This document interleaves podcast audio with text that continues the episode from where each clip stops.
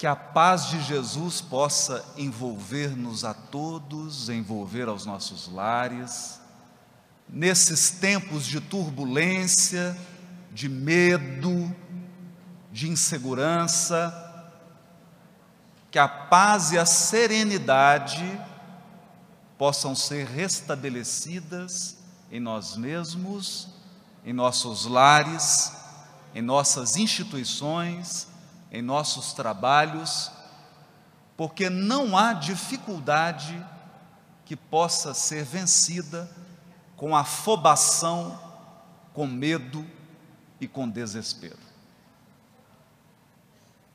Há uma parábola contada nas aldeias dos índios Silks às jovens crianças. Todas as comunidades humanas têm suas histórias saborosas sobre a origem do ser humano. E os índios Silks não poderiam ficar de fora. Possuem uma história curiosa a respeito das características dos seres humanos que os distinguem das outras espécies vivas. Segundo essa lenda, passada de geração a geração, houve um tempo em que o Criador da natureza, às vésperas da criação do ser humano, convocou os representantes dos animais para consultá-los a respeito de uma decisão importante no tocante àquela nova espécie que ele criaria, àquela nova espécie que estava prestes a desapontar no processo evolutivo da criação. Disse-lhes que essa espécie seria dotada de um poder diferente. Essa espécie teria uma parcela do poder criador. Compartilharia com ele, o Todo-Poderoso, o Autor da natureza, a faculdade de cocriar. Mas esse poder, como todos os poderes, trazem grandes responsabilidades. Então havia deliberado o Senhor da vida que esse poder somente seria acessado na sua plenitude no momento certo de amadurecimento individual daquela criatura nova que estava sendo gestada.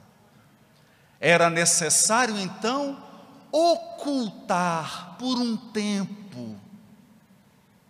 esse poder em um local que não pudesse ser acessado.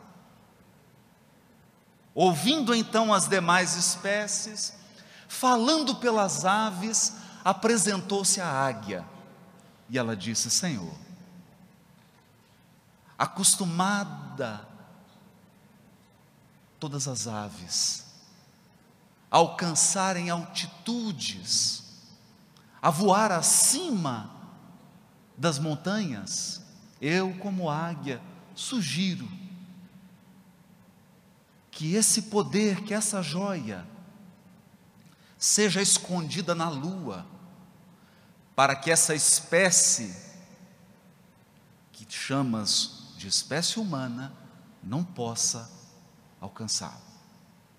E o Senhor então respondeu: não é um local adequado.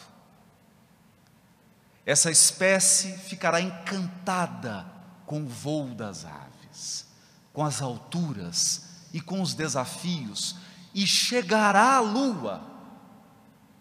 E pode ser que, mesmo não estando preparada, tome posse desse tesouro. Então veio o representante dos peixes e disse: Senhor, queres que a gente esconda esse tesouro no mais profundo dos oceanos? E o Senhor da vida respondeu: ainda não é um local adequado. Esses seres que estão prestes a despontar na criação divina, serão dotados de uma curiosidade, de um senso de desafio incomum. Eles mergulharão nos oceanos, irão explorar as profundezas e acabarão por encontrar esse tesouro, possivelmente antes do tempo. Então veio o representante dos animais terrestres, os búfalos, segundo a tradição Silks. E eles disseram: Senhor, podemos esconder esse tesouro na própria terra, no interior da terra. E o Senhor disse: Aí não. Eles lavrarão a terra, a revolverão, em busca dos seus tesouros materiais, dos seus minerais preciosos, das pedras preciosas que eu espalhei pela superfície terrestre, e descobrirão esse tesouro. Então, fora do script, quebrando o protocolo, falou o tatu. O impertinente tatu. Senhor, eu sou hábil em esconder as coisas, em cavar buracos não muito acessíveis. Eu então lhe sugiro, Senhor da vida, com todo o respeito, que esconda esse tesouro num lugar que essa espécie vai demorar muito e muito tempo para procurar. Os animais irritados com a quebra do protocolo disseram: Senhor, não dê ouvidos. Esse é um buraqueiro, só faz intriga, só cava buraco. Mas o tatu diz: Senhor, me permita falar. Ele fala: Diga, qual é o local? Um local onde, por muito tempo, eles não irão buscar esse tesouro, é dentro deles mesmos, Senhor. Esconda dentro deles mesmos. Na Revista Espírita de dezembro de 1858, Allan Kardec selecionou uma mensagem comovente. E quando Allan Kardec seleciona uma mensagem, e a julga digna de ser publicada na revista espírita ou na obra básica, é porque essa mensagem passou pelo crivo do seu extraordinário bom senso e da sua sensibilidade apurada. Diz o Espírito: ora, não sendo o perispírito realmente mais do que simples agente de transmissão, pois que no espírito é que está a consciência, lógico será deduzir-se que se pudesse existir perispírito sem espírito, aquele, o perispírito, nada sentiria, exatamente como um corpo que morreu. Mas dir-se-á, desde que pelo espírito chegam as sensações agradáveis, da mesma forma que as sensações desagradáveis, todas elas se transmitindo ao espírito, sendo o espírito puro inacessível a umas, deve ser igualmente às outras. Se o espírito puro for inacessível às sensações desagradáveis, também eles serão inacessíveis às sensações agradáveis. Entretanto, o espírito puro experimenta sensações íntimas sensações íntimas de um encanto indefinível,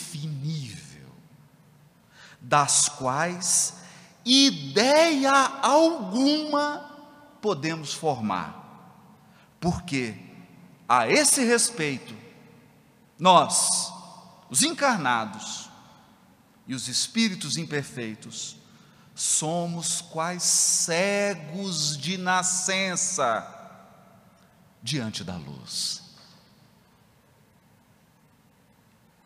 Cegos de nascença diante da luz.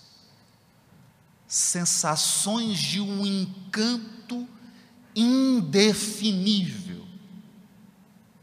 Onde estaria guardado esse tesouro?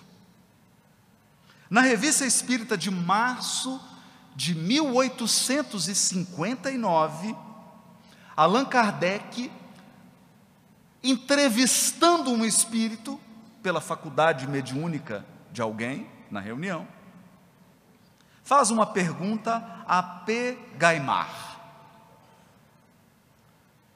Um celibatário que havia desencarnado com 64 anos de idade e que mais de uma vez na reunião havia se lamentado de não ter constituído um lar. Allan Kardec pergunta a ele: Esperas reencarnar dentro de pouco tempo? E Pegaimar responde: Não, antes eu quero pesquisar. Gostamos desse estado de erraticidade, porque a alma tem mais domínio de si. Olha isso. O espírito tem mais consciência da sua força. A carne pesa, obscurece e entrava a carne pesa, obscurece e entrava. Está bastante escondido esse tesouro. Está muito bem escondido. Na revista espírita de novembro de 1859, Allan Kardec publica um poema um poema ditado por um espírito. E eu vou reproduzir um trechinho desse poema.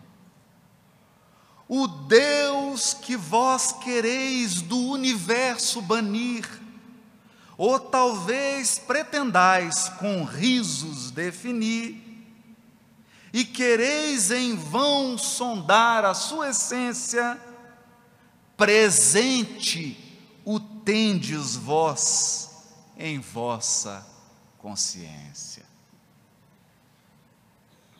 Presente o tende em vós, em vossa consciência. Se fosse uma brincadeira de esconde-esconde, eu diria: está quente, está ficando quente. E na revista Espírita de abril de 1860, um membro da família do médium Sr. Peck ditou essa mensagem. Cada homem, homem no sentido de espécie humana, cada homem tem em si aquilo a que chamais de uma voz interior é o que o Espírito chama consciência, juiz severo, que preside a todas as ações da vossa vida. Quando o ser humano está só, ouve essa consciência e pesa as coisas em seu justo valor pesa as coisas em seu justo valor. Frequentemente se envergonha de si mesmo. Nesse momento, ele reconhece a Deus. Mas a ignorância, conselheira fatal, o impele e lhe põe a máscara do orgulho. A máscara do orgulho que silencia a consciência. E por fim,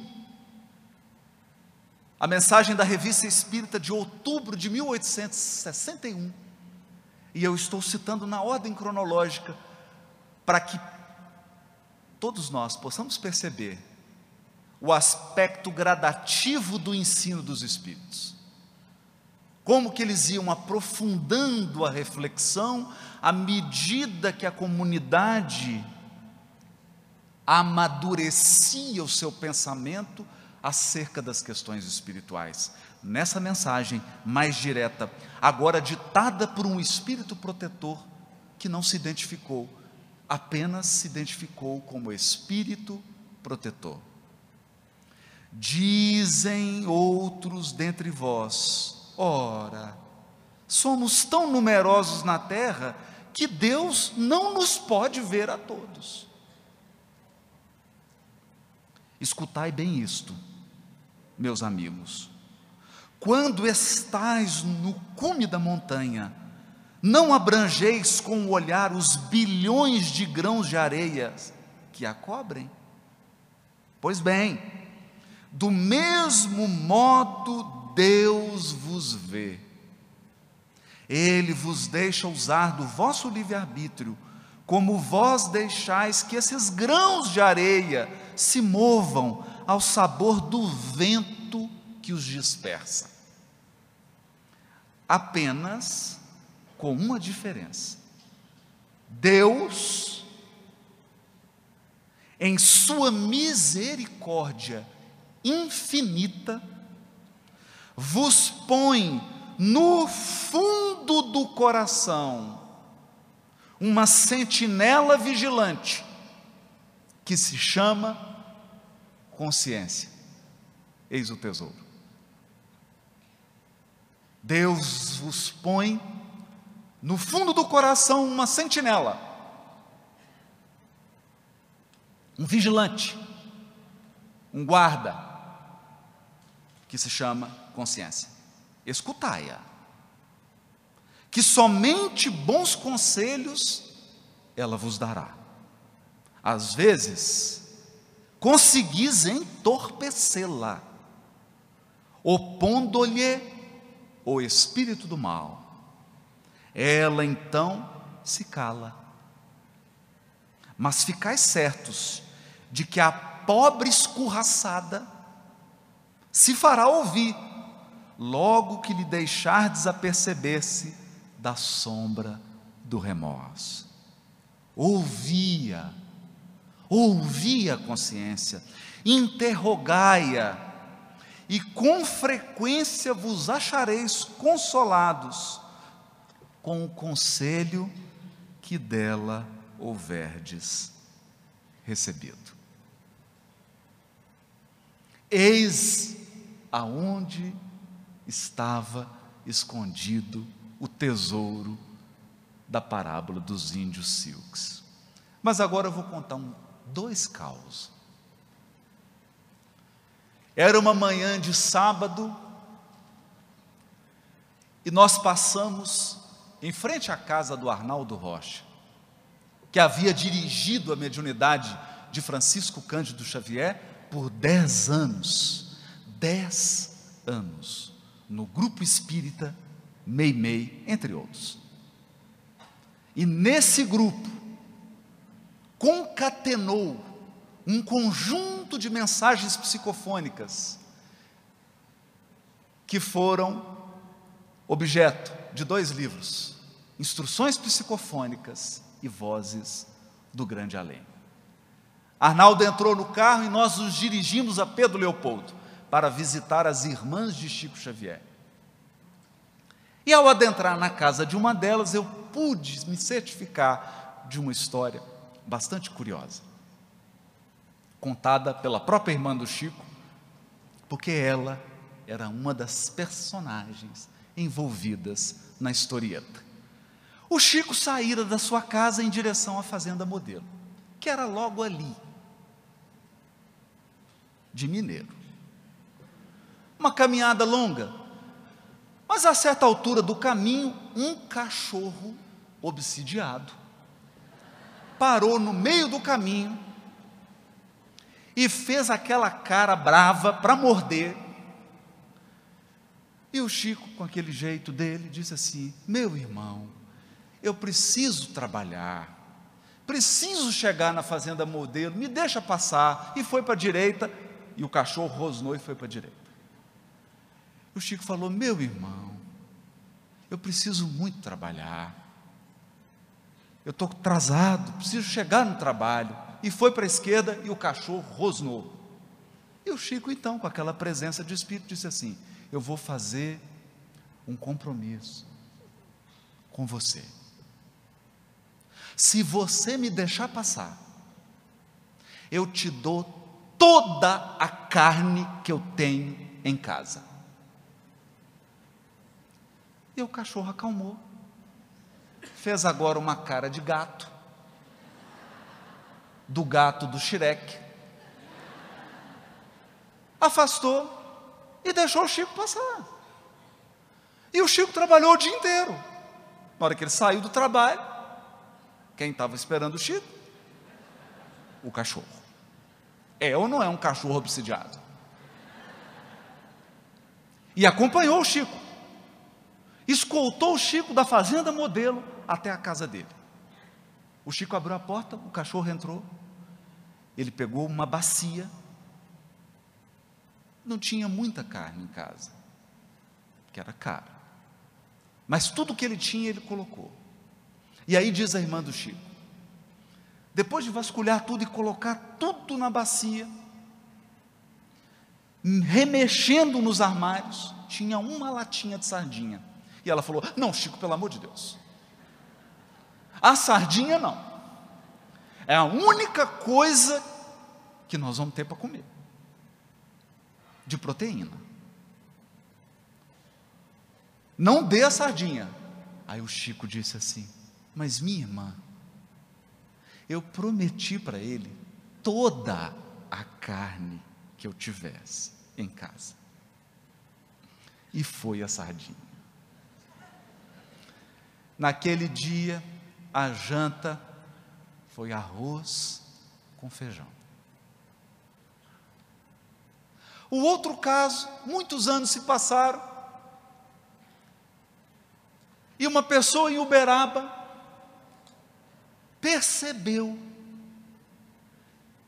que num comércio de verduras, legumes e frutas estava ninguém menos do que Francisco Cândido Xavier. Imagine você sai para fazer uma compra de verdura. A esposa fala: "Bem, traz, traz isso, traz aquilo, traz aquilo". Você faz a listinha. Quando você vai comprar, está o Chico. E quando a pessoa chegou, olhou e percebeu uma cena pitoresca. O Chico tinha uma bacia e ele olhava, olhava e escolhia um tomate bem bonito. Sabe aquele que você pesca lá no meio, assim, aquele que vem vermelho, saboroso, e colocava um tomate perfeito. Depois que ele colocava um bom, ele pegava um tomate bem ruim, quase podre, e colocava. Escolhia um bom, escolhia um ruim. Aí aquilo chamou atenção. O sujeito chegou. Chico, bom dia. Bom dia, meu irmão. Ô, Chico, eu estou assim um pouco confuso, né? Com esse processo de escolha de tomate. Por que, que você escolhe um bom e um ruim? Ele falou, meu filho, se eu escolher só os bons, não vai sobrar bom para os outros que vêm comprar depois de mim. Lições que nos apontam para um elemento peculiar da consciência. Esse elemento peculiar foi abordado pelo Espírito Emmanuel na questão 303 do livro O Consolador. Perguntaram para Emmanuel: qual o sentido do ensinamento evangélico? Qual o sentido? Não é qual a letra. Porque a letra é acessível para qualquer pessoa. Qualquer pessoa pode abrir a Bíblia, seja a Bíblia hebraica, seja o Novo Testamento, qualquer pessoa pode abrir e ler. A letra hoje, graças a Deus, é acessível, está acessível, está disponível para qualquer pessoa, até da internet. O sentido, não. O sentido da letra nem sempre está disponível. Então a pergunta é inteligente. A pergunta é: qual o sentido do ensinamento evangélico? Todos os pecados vos serão perdoados, menos o que cometerdes contra o Espírito Santo. O Espírito Santo. Porque no imaginário popular, o Espírito Santo é uma pomba branca. que é um completo desvirtuamento do verdadeiro sentido desse símbolo bíblico. Símbolo bíblico. O Espírito Ruach Kodesh. Santo em hebraico é reservado para Deus. aquilo que foi reservado para a ação divina, aquilo que foi reservado para a manifestação divina. Não importa. Pode ser um vaso, pode ser um pão, pode ser um incenso, pode ser o templo inteiro pode ser uma oferenda, quilos e quilos de colheita. Naqueles tempos, poderia ser um animal oferecido ao sacrifício. Desde que aquele objeto ou coisa fosse separado, desde que aquilo fosse reservado para a ação e para a manifestação do divino, tornava-se santo. Mas, aqui, a pergunta é a respeito de uma passagem que distingue dois tipos de erro.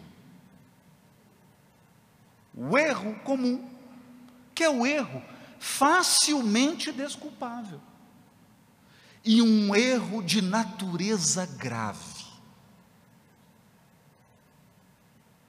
Um erro tão grave, tão grave, que não pode ser desculpado.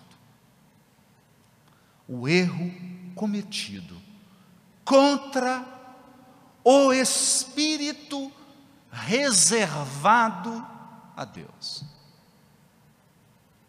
É difícil, a pergunta é difícil. Pergunta 303. Eu estou lendo só a pergunta por enquanto. Agora eu vou ler a resposta. Emmanuel responde: A aquisição do conhecimento espiritual com a perfeita noção de nossos deveres desperta em nosso íntimo a centelha do Espírito Divino que se encontra no âmago de todas as criaturas. Eu vou traduzir. Esse é o tesouro.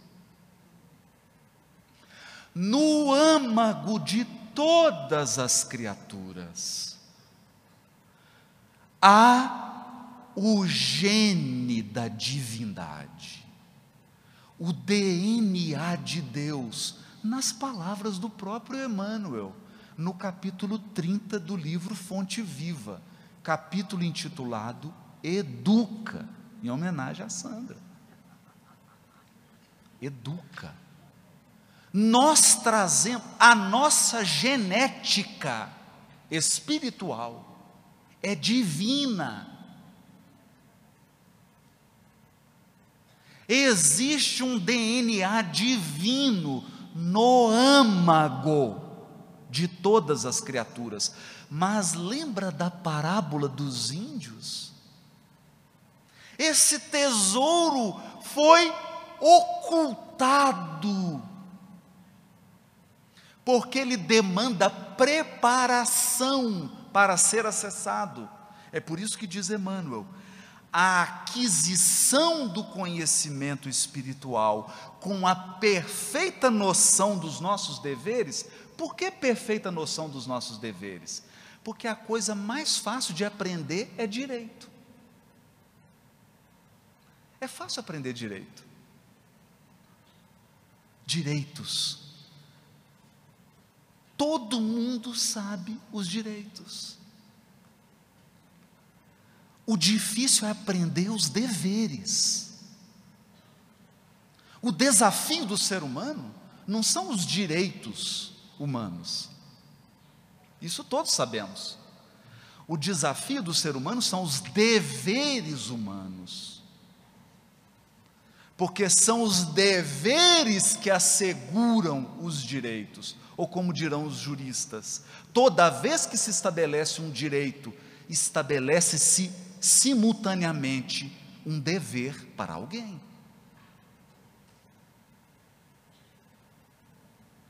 Para que um direito seja assegurado, um dever precisa ser cumprido. Então, quando eu digo direito à saúde, quem vai garantir o direito à saúde? Os que possuem o dever de assegurar a saúde. Todos nós agora estamos com um conjunto de deveres para assegurar a saúde da comunidade. Nós precisamos lavar as mãos, precisamos usar o álcool, se for possível, evitar os abraços prolongados por mais de 15 minutos, os beijos cheios de saliva e melados, né? os espirros na direção da face do outro. Deveres. Então, quando o espírito adquire conhecimento espiritual e toma posse da perfeita noção dos seus deveres espirituais, desperta. A centelha divina desperta nesse ser. Ela estava lá. Ela sempre esteve lá. Mas ela desperta E ela estava onde? Ela estava na lua? Ela estava no fundo dos oceanos? Ela estava escondida na terra? Não! Onde o Criador escondeu o maior tesouro das criaturas? Dentro delas mesmas. Porque é o lugar, é o último que você pensa em procurar é o lugar menos visitado pelos encarnados. É o menos visitado. Nesse instante, nesse instante, diz Emmanuel, descerra-se à nossa visão profunda o santuário da luz de Deus. Olha isso. O santuário da luz de Deus há em nós um local sagrado, se é que eu posso chamar de local, porque eu estou usando tudo que a linguagem humana me permite e vai ficar ruim.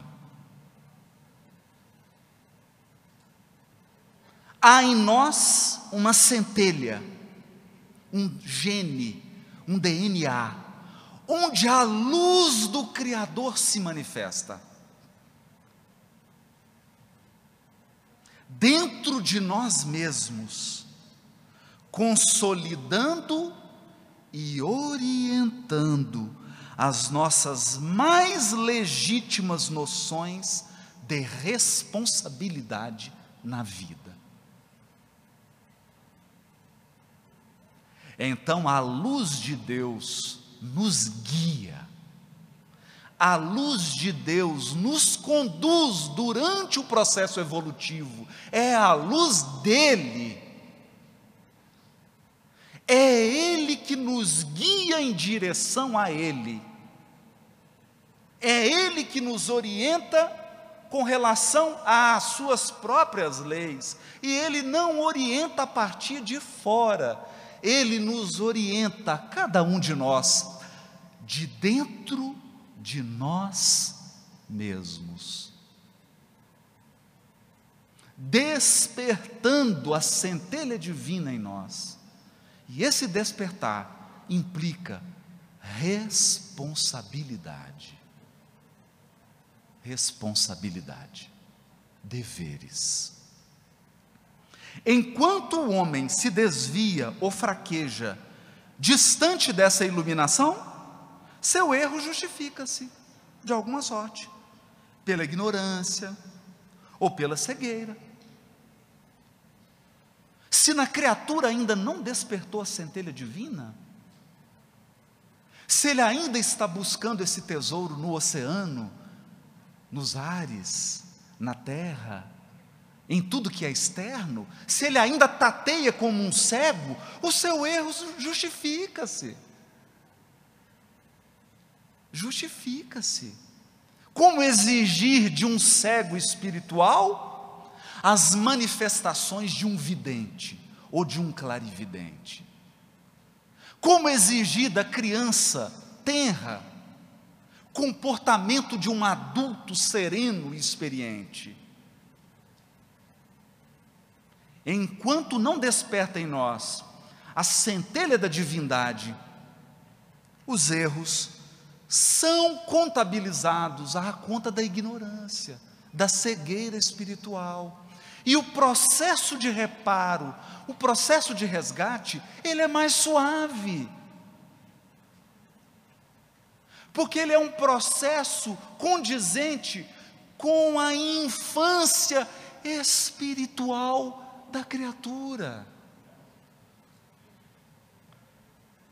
Todavia, Todavia, a falta cometida em plena consciência do dever, depois da bênção do conhecimento interior, guardada no coração e no raciocínio, essa, essa significa o pecado contra o Espírito Santo, porque a alma humana estará, então, contra si mesma, contra si mesma, repudiando as suas divinas possibilidades. É lógico, portanto, que esses erros são os mais graves da vida porque consistem no desprezo. Olha as palavras de Emmanuel. Eu estou lendo. Eu estou lendo a questão 303 do livro Consolador. Porque consistem no desprezo dos homens pela expressão de Deus que habita neles. a expressão de Deus que habita em nós. Há uma expressão de Deus em você. Há uma centelha divina no mais profundo do seu ser. Acessar essa centelha nos traz maiores responsabilidades. Porque a partir daí, o erro consciente e deliberado é desprezo à expressão de Deus em nós mesmos. Complicou um pouquinho. Eu vou complicar mais um pouco. Na questão 621, que todos nós sabemos, onde está escrita a lei de Deus? No fundo do oceano? Na lua? Na terra? Pergunta isso para um índio Silks. Ele vai te responder. Está fora? Está num pergaminho? Está num papiro? Está na Bíblia que você tem em casa? A lei de Deus está em algo externo a você? Essa é uma pergunta relevante.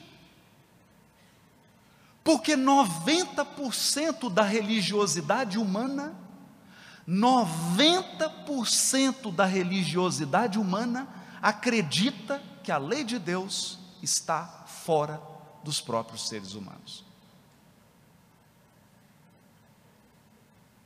90% da expressão religiosa acredita que há lugar geográfico sagrado. Então existem coordenadas, latitude e longitude, que são mais sagradas do que outras. Noventa por cento da religiosidade acredita que existem construções humanas sagradas. E que se você não entrar nessa construção, você não tem acesso a Deus. E muitos corações acreditam que existem livros sagrados, livros que eu preciso ter uma cópia dele, dentro da minha casa ou nos templos sagrados erguidos por mãos humanas. Então a pergunta 621 de O Livro dos Espíritos embora ela seja poética e embora ela seja citada em todas as palestras espíritas, todas, tem 35 anos que eu ouço palestra espírita. Nos últimos 25 anos, eu escuto sempre as palestras de uma pessoa que eu já estou um pouco enjoado, as minhas. Eu sou obrigado a escutar todas as minhas palestras. Todas. Todas as palestras espíritas falam, a lei de Deus está escrita na consciência. Mas talvez a gente não se dê conta de que isso constitui uma profunda mudança de paradigma. Sabe por quê? Porque traz uma enorme responsabilidade. Os espíritos estão te, te dizendo, os Espíritos estão me dizendo, os Espíritos estão nos dizendo que a partir desse esclarecimento, o lugar sagrado agora é você. Você é o lugar sagrado da manifestação de Deus, onde quer que você esteja onde quer que você esteja. É por isso, e agora eu vou mexer com a Sandra, você vai ver que ela vai ficar emocionada. Eu vou citar uma poetisa chamada Alta de Souza. No Parnaso de Além Túmulo, e só um espírito feminino para ditar uma poesia dessa, sem nenhum preconceito para com os homens ela diz assim: volve, volver é do verbo voltar, regressar. Volve ao teu templo interno e abandonado, a mais alta de todas as capelas. A capela mais alta do mundo está dentro de você. Não é? Então Kardec, quer dizer, os espíritos comentam assim, e Kardec também nessa questão. Deus promulgou leis plenas de sabedoria, tendo por único objetivo o bem. Em si mesmo encontra o homem tudo o que lhe é necessário para cumprir essas leis. A consciência lhe traça a rota. A lei divina está gravada no coração. E ao demais, Deus lhe lembra constantemente, por intermédio dos seus enviados e dos seus profetas, de todos os espíritos encarnados que trazem a missão de o esclarecer, moralizar e melhorar. E nestes últimos tempos, pela multidão dos espíritos desencarnados que se manifestam em toda parte. Se o homem se conformasse rigorosamente com as leis divinas, não há dúvida de que se pouparia aos mais agudos males e viveria ditoso na terra. Então, olha isso. Se nós acessássemos esse templo divino, se nós acessássemos essa centelha divina, se nós ouvíssemos a voz de Deus que emana a partir dela, nós evitaríamos uma multidão de males e seríamos felizes, mesmo encarnados. Por quê? Porque não há um encarnado, e a Sandra acabou de dizer isso, não há um encarnado que não tenha na sua programação um pouquinhozinho de expiação e um bocadinho de prova. Eu não sei a quantidade, uns com mais, outros com menos, mas não tem ninguém encarnado. Eu, pelo menos, nunca encontrei. Depois nós vamos fazer uma enquete. Alguém que tenha vivido e nunca passou por nenhuma prova. Nunca passou por nenhuma expiação. É? Isso significa que se nós estamos espiando, se nós estamos reparando, é porque fizemos péssimas escolhas no passado. Portanto, estamos sofrendo hoje porque escolhemos mal porque repudiamos deveres sagrados, porque não ouvimos a voz divina que se manifesta no âmago das criaturas. É isso que os Espíritos estão dizendo. Né? Se assim procede, é por virtude do seu livre-arbítrio. Sofre então as consequências do seu proceder. É que os Espíritos foram simples, foram assim, bem diretos. Olha, vocês estão sofrendo as consequências do próprio proceder. Do próprio proceder. Porque é uma coisa curiosa. Todo mundo quer liberdade para semear, mas ninguém quer a responsabilidade de colher. É engraçado isso. Hoje é muito bonito. Se você fala assim, liberdade, o olho de todo mundo brilha. Não é? A, a, a Sandra usou uma palavra mágica aqui, eu vi que todo mundo arrepiou customizar. Né? Porque customizar é assim: você vai comprar um sapato. Você fala: ó, você quer comprar um sapato? Quero comprar um sapato. Olha, nós temos aqui 45 tipos de sapato. Aí você fala assim: mas não tem como eu customizar?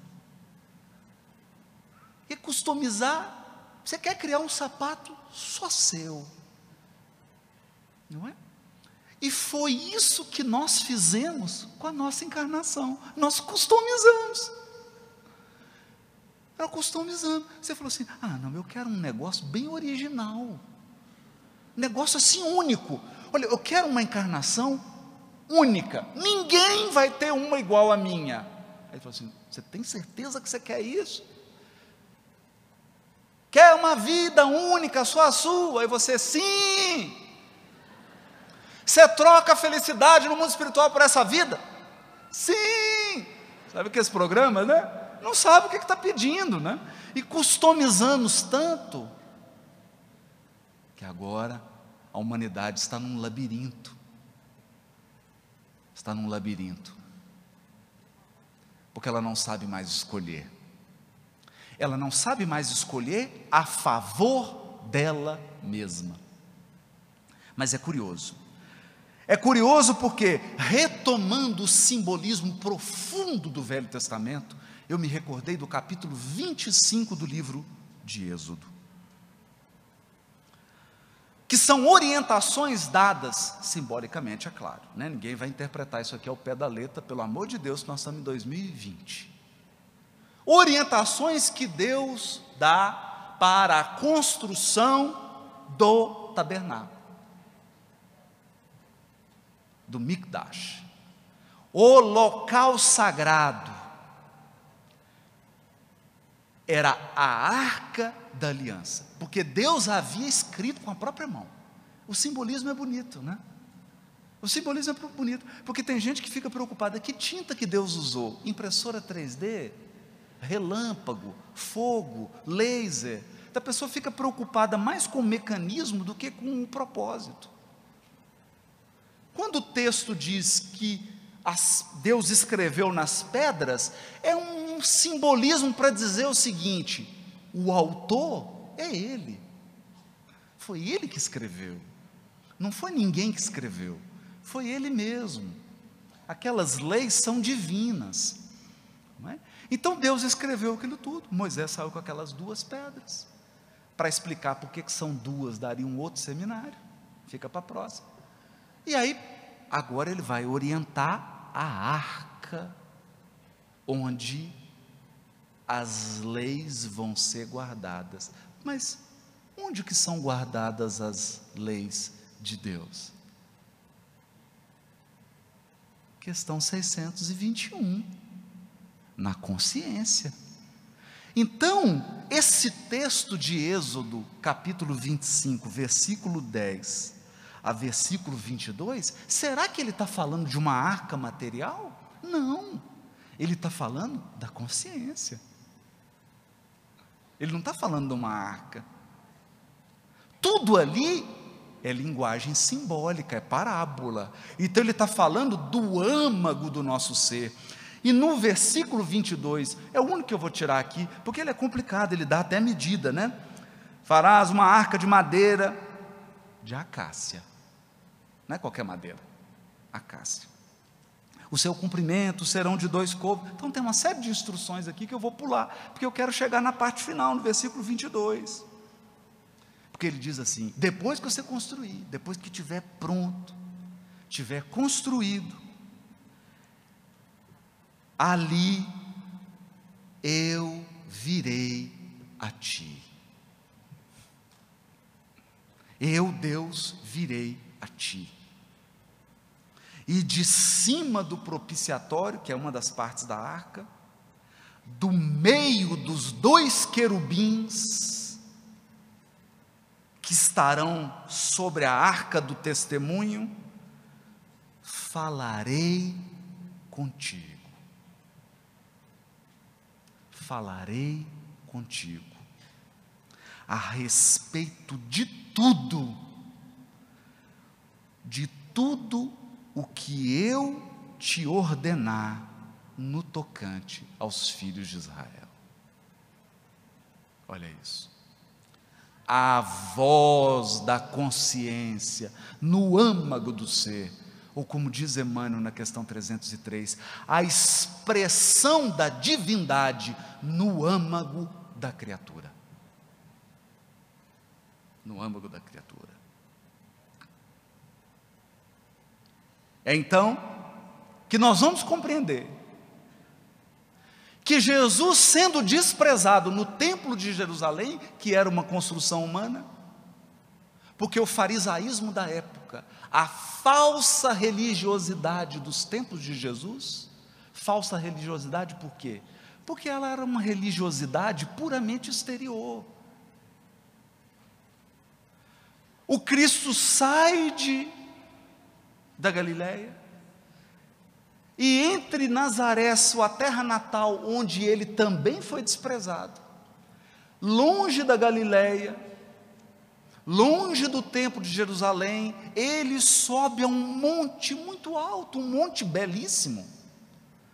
Desse monte você pode ver os contornos do mar da Galileia. Desse monte você pode divisar uma planície imensa o local do Armagedon. Desse monte você consegue visualizar os caminhos que conduzem a Jerusalém. Esse monte se chama Monte Tabor.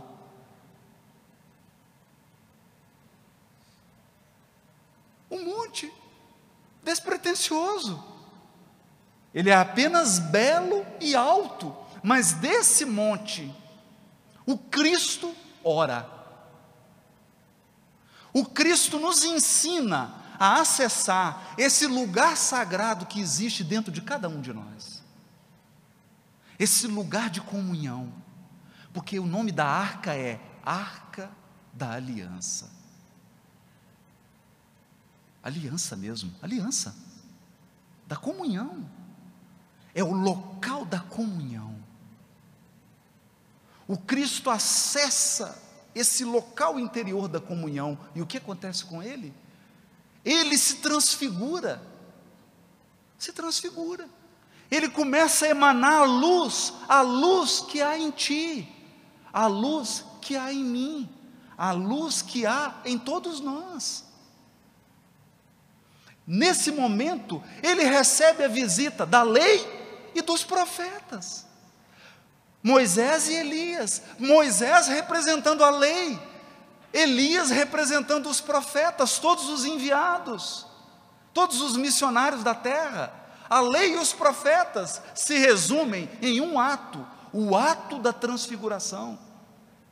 Mas nesse momento, Simão Pedro diz assim: Senhor, eu não preciso de mais nada, acabou.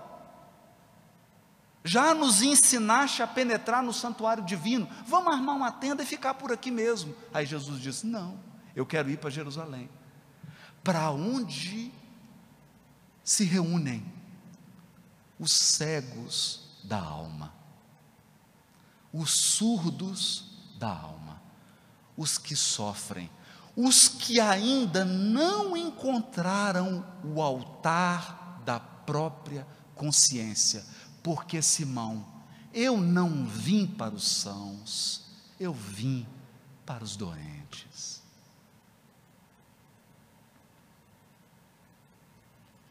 para os doentes. Transfigurado, o mestre desce do Tabor e se dirige a Jerusalém.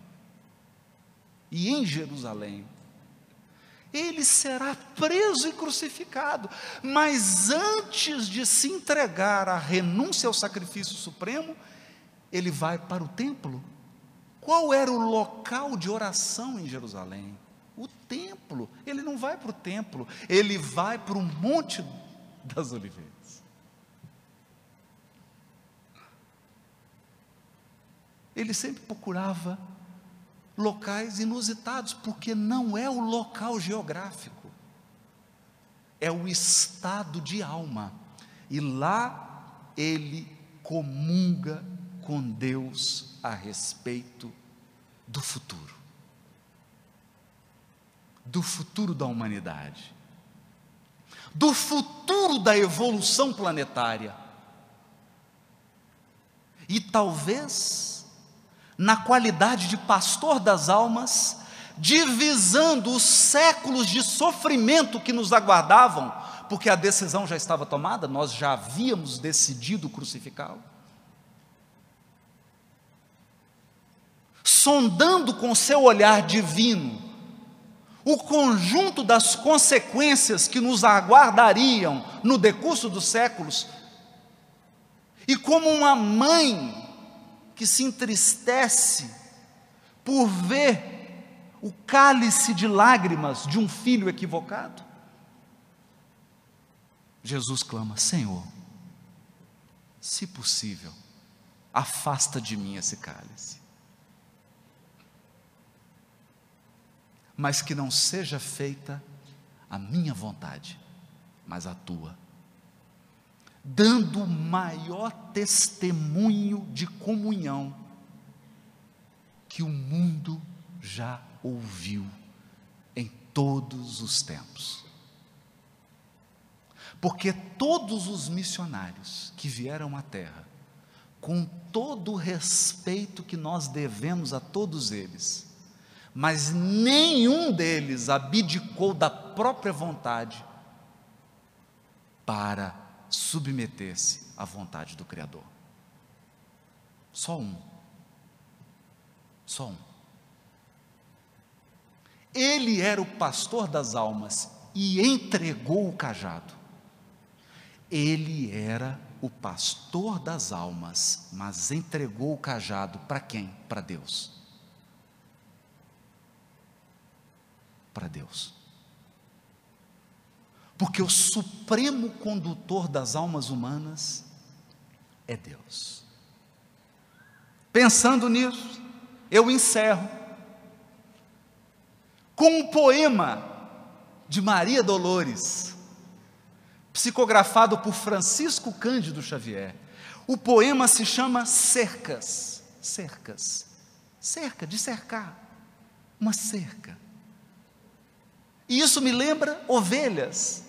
Ovelhas desprevenidas, ovelhas ingênuas, ovelhas teimosas, ovelhas revoltadas, ovelhas surdas, cegas e mancas, cercas para proteger as ovelhas, cercas.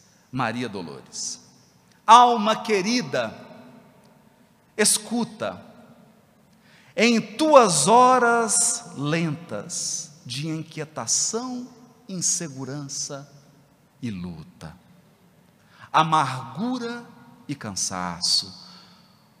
Ouvimos nós, noutros campos do espaço, as falas mudas que apresentas.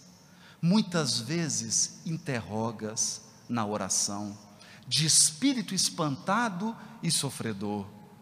Se tudo o que esperei foi sonho vão, por que amarei assim sem ter amor? Por que me consagrar a filhos que amo tanto, se me ofertam, por triste recompensa, a incompreensão imensa que me encharca de pranto?